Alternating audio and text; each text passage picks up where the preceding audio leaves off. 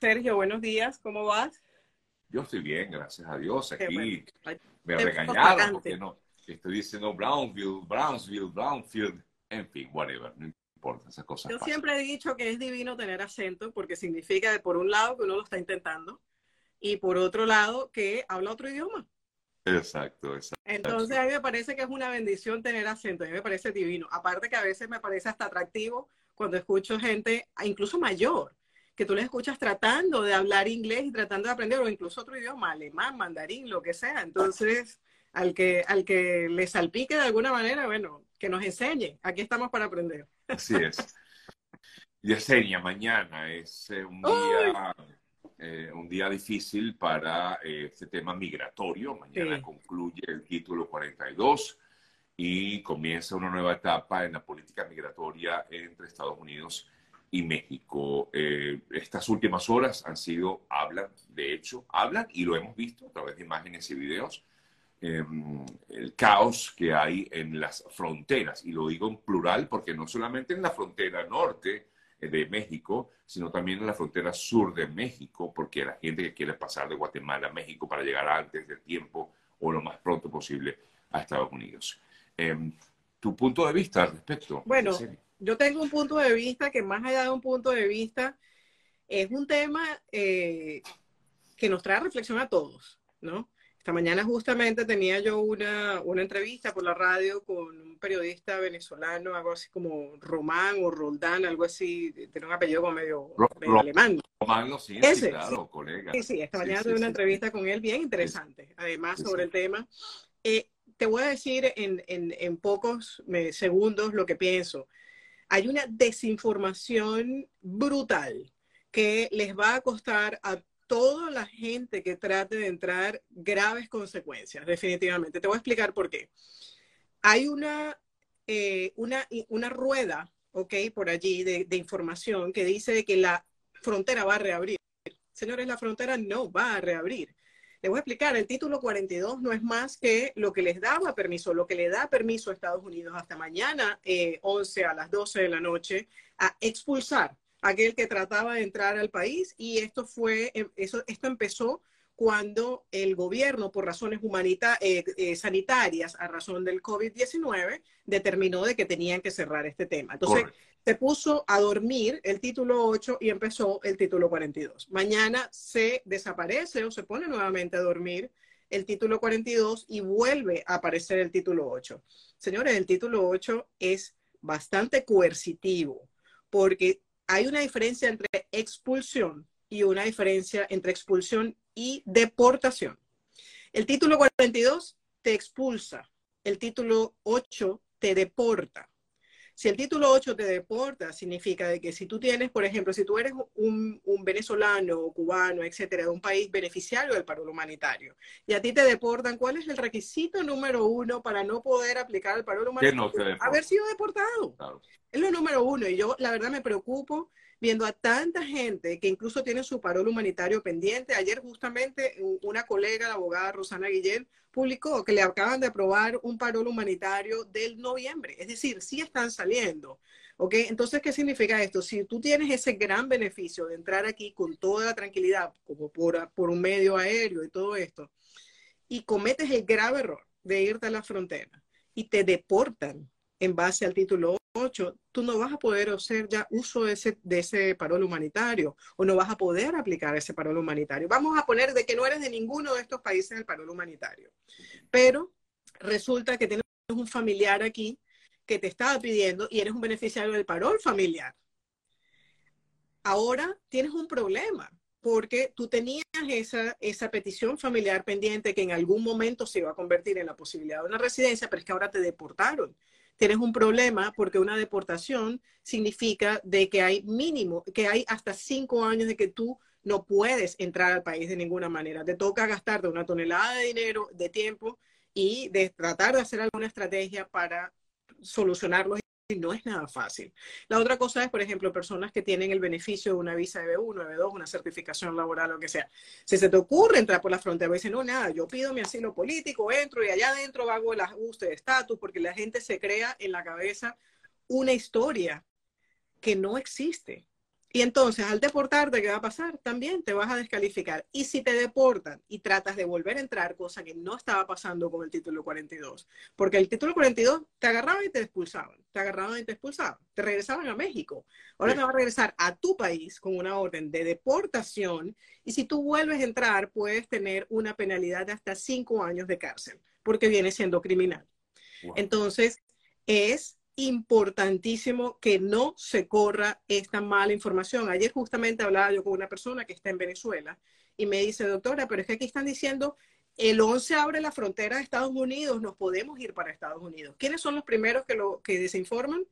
Los mayores interesados, que son los coyotes, las redes criminales, esta cantidad de gente que se dedica a pasar gente, a lucrarse. Esto es un negocio muy lucrativo para la gente que, pasa eh, inmigrantes por la frontera. Entonces tengan mucho cuidado. ¿Cuál es la manera más segura de hacerlo? El CBP One, el CBP One, la plataforma la volvieron a actualizar, está funcionando mucho mejor, mucho más organizada. Ya hay muchas personas con su tema de sus citas y todo. Vaya, aplique por medio del CBP One, vaya por los canales correctos y vas a tener tu fecha. Y si te escuchan tu entrevista del temor creíble y la pasas, puedes entrar y aplicar a un asilo político. No corres el grave riesgo de que te deporten. Y los que no tienen nada, doctora, que es una gran mayoría, no tienen nada, están desesperados y por eso quieren acomodar lugar entrar justo antes de que concluya el título 42. Es que no van a poder entrar antes de que concluya el título 42, porque el problema es que los van a expulsar. Y cuando traten de entrar bajo el 8, que los entrevisten y no tengan la no pasen la entrevista de temor creíble, los van a expulsar de nuevo. Mira, yo veía este fin de semana una, yo no sé si tú lo has visto, Sergio, un documental que sacó un periodista americano eh, muy famoso en CNN sobre la realidad. Sí. Anderson Cooper, sí. ¿Lo viste? Sí. Es brutal. Es brutal, en el Darien. Es brutal. Entonces yo digo, si te vas a venir y no tienes ninguna eh, prueba de tu persecución, no tienes fotos, no tienes nada, ten tu miedo creíble, bien argumentado, bien organizado. Trata realmente de decir, bueno, yo no puedo estar en mi país porque esto me está ocurriendo. Yo tengo mucho miedo de entrar a mi país y asesórate. Hay muchas organizaciones que realmente dan información sobre esto. Yo no soy especialista en asilos políticos, no incito absolutamente a nadie a que entre al país de manera ilegal.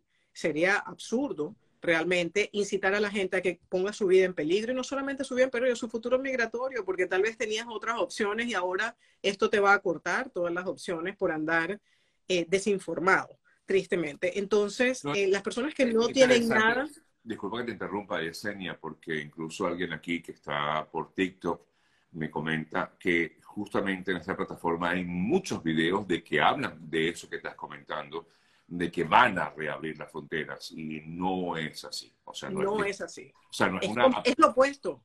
Para mí es mucho más coercitivo porque incluso no crea que el gobierno es tonto. El gobierno tiene todas las medidas. Ya hay más de 1.500 eh, oficiales enviados a la frontera. O sea, estamos hablando de que están realmente preparados para hacer un proceso importante de agarrar a la persona, procesarla y si pasa esa entrevista del temor creíble, si realmente Estados Unidos, señores, recuerden una cosa, cuando usted sufre una persecución y cuando usted tiene pánico, tiene miedo y usted no trae pruebas, a usted se le nota. Usted sabe defenderse entre un oficial de inmigración a como de lugar y usted es capaz de demostrarle que usted tiene un miedo fundado de una persecución futura o una, una persecución eh, pasada. Puede ocurrir de que tengas un caso muy bueno y definitivamente el oficial tenga la mente cerrada y no te quiere escuchar. Pero yo he tenido gente que ha hablado conmigo y me ha explicado las cosas que han vivido en sus países y realmente ni que trae, o sea, trayendo todos los documentos del mundo, a veces ni siquiera es necesario, porque si tú tienes realmente un caso que tú puedas explicar, que ese oficial se pueda ir al detalle y tú se lo puedas explicar lo que sufriste, lo que sentiste, lo que sufrió tu familia, qué pasó, por qué saliste. Eso, eso, no lo, eso no lo puede combatir nadie. Eh, eh, te comentan si deportan a una, o preguntan si deportan a un colombiano, a una persona a Colombia como colombiano puede volver a entrar. Es igual, pasa con cualquier nacionalidad. No hay, no hay temas de nacionalidad. Incluso les digo a los colombianos, cubanos, haitianos, venezolanos que estén organizándose para entrar. Señores, hay medidas migratorias que este país antes no las había dado. No teníamos esas opciones. Hagan uso de eso, beneficiense. Claro, claro. Eh, una persona que entró normal por el aeropuerto y la eh, deportan y vuelve a pasar por la frontera, ¿qué pasa? Que no la van a dejar pasar. No te van a dejar pasar. Si te, si te removieron del aeropuerto, primero tienes que ver qué tipo de remoción te dieron. Si te cancelaron la visa y te regresaron, si, si eso constituye una deportación o sencillamente que no te permitieron la entrada y te regresaron, como es que se supone que él le pasa a la mayoría de la gente. Pero generalmente no te van a Seguramente, discúlpame Yesenia, seguramente muchas personas van a intentar cruzar de forma ilegal y quieren y pretenderán estar aquí en el país eh, de esa manera ilegal. Pero si usted no se presenta ante una oficina de inmigración, pues es considerado ilegal y es peor su situación. Correcto, correcto. Es así. Porque es que, claro, muchas personas están, digamos, con este tema de la de la, de la desesperación de, de poder entrar. La otra cosa que, que, quería comentar es que hay mucha gente que dice, es que yo me tengo que ir a Estados Unidos, pero no tengo trabajo en mi país. No tener trabajo en el país, eso no constituye una persecución política, una, una razón de peso para entrar a Estados Unidos de manera ilegal, ¿ok? O sin autorización. Este, el no tener trabajo puede ser una razón humanitaria. Bueno, tengo hambre, le tengo que dar de comer a mis hijos, lo que sea, y necesito trabajar. Pero el no tener trabajo o la delincuencia, es que me robaron en la casa tres veces y yo así no puedo vivir, esas no son razones para pedir un asilo político. Así es. Voy a abrir los comentarios nuevamente, los cerré para que pudiéramos esbozar un poco todo este tema. Y ahora, pues, permitirle a ustedes que hagan sus preguntas y vamos a tratar también de eh, darle cabida a por lo menos tres personas que estén de aquí en, el programa vía Instagram para que también participen como tal eh, en el programa. ¿Qué podemos hacer si el parol de noviembre no ha sido aprobado ni desaprobado? O sea, no tienen información de Esperar un poquito. Sí. Esperar un poquito. Han, han estado saliendo, realmente han estado saliendo, poco a poco. Es un tema de paciencia. Eh, soy venezolana con TPS aprobado. Mi hija nació en Guatemala, también tiene nacionalidad italiana. Eh, ¿Tiene alguna posibilidad de estar legal en el país en algún momento? Pues mira, si eres venezolana, eh, tú puedes incluir a tu hija, por ejemplo, eh, cuando estás entrando, o sea, cuando tú haces, por ejemplo, un asilo político. Esta persona, disculpa que te interrumpa, Yesenia, tiene TPS aprobado. Eso significa que debe estar aquí. En el, Exacto, eh, debe estar aquí, definitivamente, y asumo de que la hija está aquí. Si la persona está aquí y tiene un TPS, ¿ok? Y la persona que está hablando de que tiene el TPS tiene, por ejemplo, un asilo político, el hecho de que su hija tenga nacionalidad, eh, nació en Guatemala y tenga también nacionalidad italiana, no la excluye de poder ser una beneficiaria de su mamá. Entonces puedes incluirla en tu asilo político y allí la vas a meter de alguna manera en un beneficio migratorio. Ok.